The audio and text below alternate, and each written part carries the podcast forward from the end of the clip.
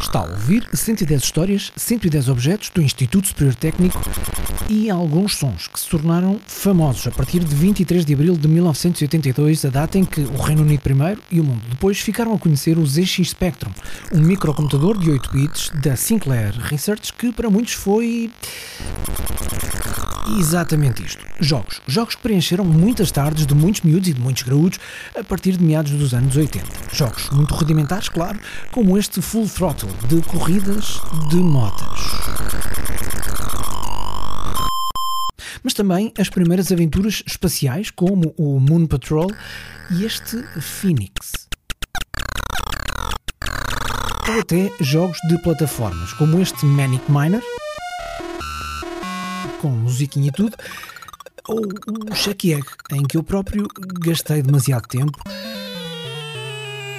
e estava sempre a perder.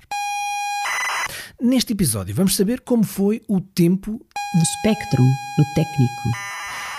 e, curiosamente, Three, two, one. não tem nada a ver com jogos.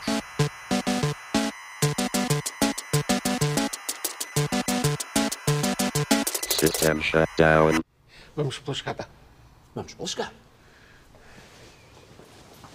Chamo-me Mário António da Silva Neves Ramalho, sou professor auxiliar do Departamento de Engenharia Mecânica do Instituto Superior Técnico, eh, trabalhando na área de eh, controlo e informática industrial.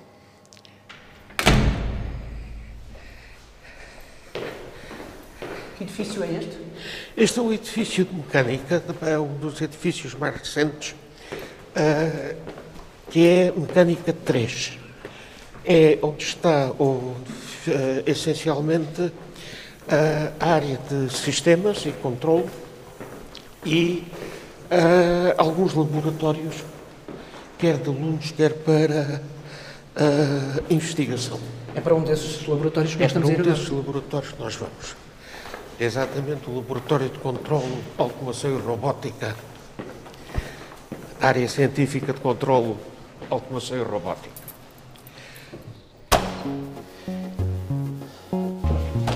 É este o objeto que eu vos quero mostrar.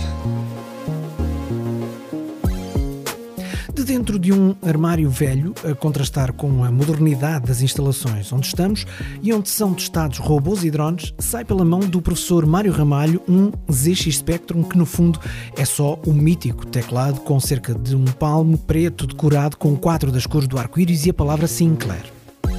Mas não só. Com o microcomputador vêm um gravador e leitor de cassetes, maior que o próprio computador, um transformador de eletricidade, uma ficha tripla, dois interruptores elétricos e uma placa com circuitos claramente feita à mão.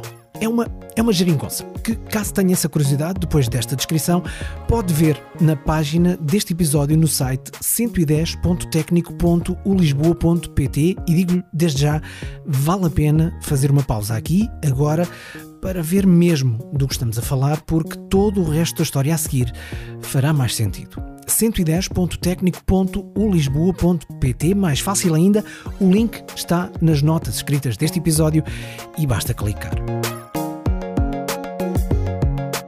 Continuemos então, chamei geringonça ao conjunto computador, mais gravador de cassetes, mais transformador, mais ficha tripla, mais interruptores, mais placa com circuitos, porque todos estes componentes estão agarrados e bem fixos a uma tábua de contraplacado de madeira, que fará sentido dizer que também faz parte do conjunto? Ah, faz sentido. Ah, começando pela tábua. A tábua é apenas um suporte para manter ah, os componentes andarem perdidos por vários sítios. Tornando tudo isto num só equipamento, É, é no equipamento, portanto, eh, quando ia para algum sítio a gente deslocava, ia este conjunto. E nós tínhamos na altura seis ou oito conjuntos desses, destes para eh, darmos aulas, por exemplo. Ok, é isso. Já lá vamos. Para já. E quanto a. Jogos. Exato. Alguém jogou jogos com este ZX Spectrum? Ah, não, este serviu essencialmente para aulas. Embora para nós metade desde os programas que a gente fazia isto acaba quase por ser um jogo. Só que em vez de ter um bonequinho a entrar, a entrar no ecrã, tinha luzinhas a acender e a apagar. Voltamos à geringonça, que atenção, não é uma geringonça qualquer. Portanto, tem o Spectrum. O Spectrum é exatamente aquele que se comprava para os jogos. Era, na altura, o computador muito mais barato e extremamente potente em termos de aplicações. Hoje é um computador lento, mas estamos a voltar um bocado a este tipo de computador pequeno para fazer só pequenas tarefas. O sistema de armazenamento de dados e de programas era o gravador de cassetes, ao lado onde gravávamos os programas, íamos buscar os programas, podíamos gravar dados. E só, para, só, só para sermos claros, qualquer cassete dos Rolling Stones podia ser desgravada e gravar programas de computador. Sim. E, aliás, eu não sei se, se sucedeu isso, mas não me admiraria uh, que uma distração, de repente eu tivesse a ouvir a música e começasse a ouvir o brrr, fazia o barulho do computador.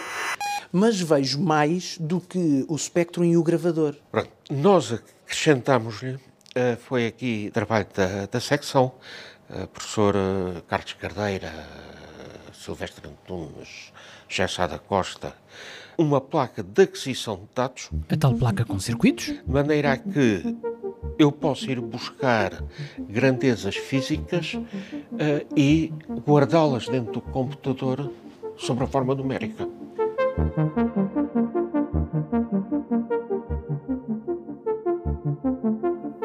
Daqui a pouco o professor Mário Ramalho vai falar-nos melhor desta placa de aquisição de dados, que aliás é a razão pela qual esta geringonça, como temos estado a chamar-lhe, é muito mais importante do que possa parecer quando olhamos para a tábua de contraplacado onde foram uh, parafusados os vários componentes. Agora é hora de conhecermos quem de facto montou oito exemplares deste conjunto que junta engenharia, engenho e engenhocas. Sou Luís Raposeiro, estou no técnico há 36 anos na área de científica, controle, automação informática industrial do Departamento de Engenharia Mecânica, como coordenador técnico de mecanotecnia. Portanto, este objeto foi feito na altura em que eu vim para cá, no ano de 1986. Foi talvez das primeiras coisas que eu executei. A secção na altura era a secção de sistemas, portanto a secção era uma secção nova.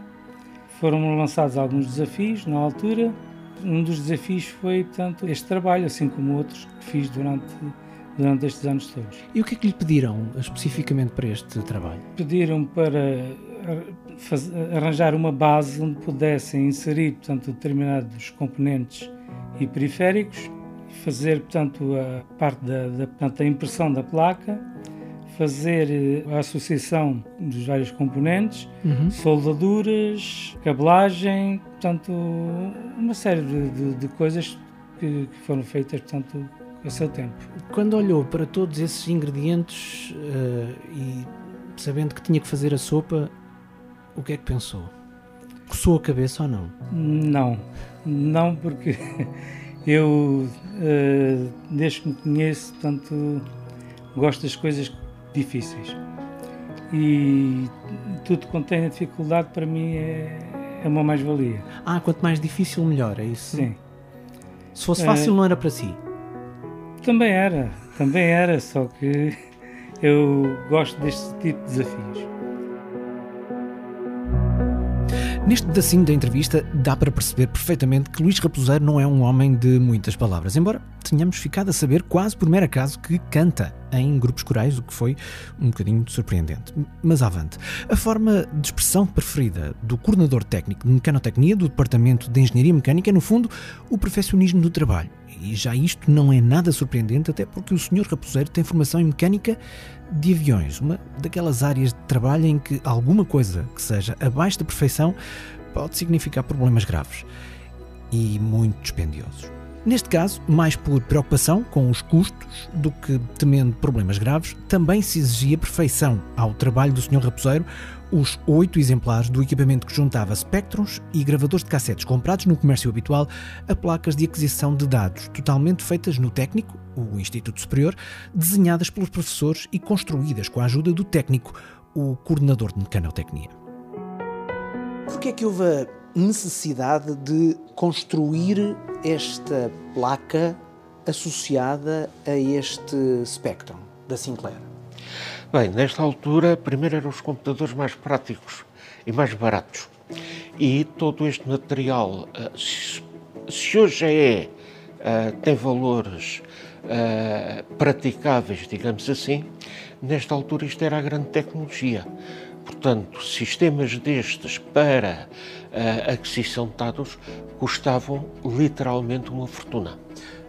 É isso que eu lhe ia perguntar mas não dava para comprar já feito um equipamento com tudo isto que permitisse fazer este trabalho um vá um computador como no sentido que se calhar nós hoje em dia temos uh, noção. Havia computadores nesta altura. Eu lembro-me de era bastante comum. Um computador da HP já não me lembro o nome também era trabalhava em BASIC tinha uma cassete integrada que as pessoas gostavam muito porque a cassete a fita em si tinha buraquinhos para ele conseguir pôr a posição correta da fita, mas esses computadores eram extremamente caros.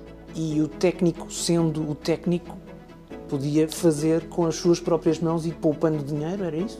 Ah, poupando dinheiro e adaptando às vezes este tipo de uh, equipamento às nossas próprias uh, necessidades aquilo que um computador todo feito não permite. É, o computador todo feito já, já vem com a, as ligações e eu lembro-me na altura o valor da cassete de, uh, uh, dos HPs eram uh, 4 ou 5 mil escudos, eram 20 euros a preços de 1980. Quer dizer, uh, 4 ou 5 mil escudos, 4 cassetes davam um Spectrum.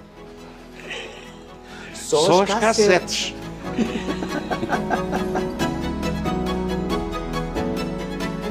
Quanto a poupanças, com isto se calhar já ficamos conversados. E bom, foi assim com alguns dos melhores de entre os mais baratos componentes que havia no mercado e, acima de tudo, com imenso engenho e muita prata da casa, que o Departamento de Engenharia Mecânica do Técnico, em 1986, resolveu vários problemas para poder ensinar, sem entrar em loucuras orçamentais. 3, 2, 1. Ainda para mais, estas notáveis geringonças, das quais foram feitas, recordo, oito exemplares pelo Sr. Raposeiro, que já ouvimos, estiveram ativas praticamente 20 anos, trabalhando com vários tipos de computadores, vários tipos de máquinas e até robôs. Robôs que foram a razão para que neste departamento do técnico, em 2006, se voltasse a pegar no lápis e no papel quadriculado para fazer contas e, pensando nas poupanças, se voltasse a fazer o desenho de uma placa de aquisição de dados com base naquela que foi desenhada em 1986. Uma placa de aquisição de dados foi aqui trabalho da, da secção, uh, professor uh, Carlos Cardeira, Silvestre Antunes, Gessada Costa. Mas que se adaptasse aos novos tempos e às novas necessidades, permitindo também dar definitivamente descanso aos espectros, aos gravadores de cassetes e às placas feitas à mão. Essa história, que dá continuidade a esta história que acabou de ouvir, curiosamente, já a contámos aqui no programa. Foi no episódio 47 com o título A IST Board, que pode encontrar onde nos está a ouvir agora ou então no arquivo do programa no site 110.tecnico.ulisboa.pt. Também nesse endereço vão ficar disponíveis as conversas que tivemos com os nossos convidados deste episódio, a quem agradecemos desde já. Luís Raposeiro, o homem que, a meio dos anos 80, pôs mãos à obra para executar a ideia dos professores que pensaram nesta criativa solução, entre os quais estava o professor Mário Ramalho, que também ouvimos hoje, que a páginas tantas, durante a nossa conversa, soltou esta frase extraordinária onde trabalhava com o espectro em casa, proibia as pessoas de irem à cozinha. Perdeu-me agora aí um bocadinho. Explique-me isso melhor que eu não entendi bem. Para saber todos os pormenores dessa história, só tem uma coisa a fazer: ouvi-la em 110.tecnico.ulisboa.pt. Este é um programa do Instituto Superior Técnico, com produção 366 ideias. É feito por Joana Lobo Antunes, Pedro Garvão Pereira, Silvio Mendes e Filipa Soares, da área de comunicação, imagem e marketing no técnico. Pela 366 ideias, o apoio editorial foi da Rafael Aranha Mendes. E eu sou o Marco António. Realizo o programa e conto-lhe 110 histórias de 110 objetos do Instituto Superior Técnico. System shut down. 110 histórias, 110 objetos do Instituto Superior Técnico é uma parceria com o público. O público fica no ouvido.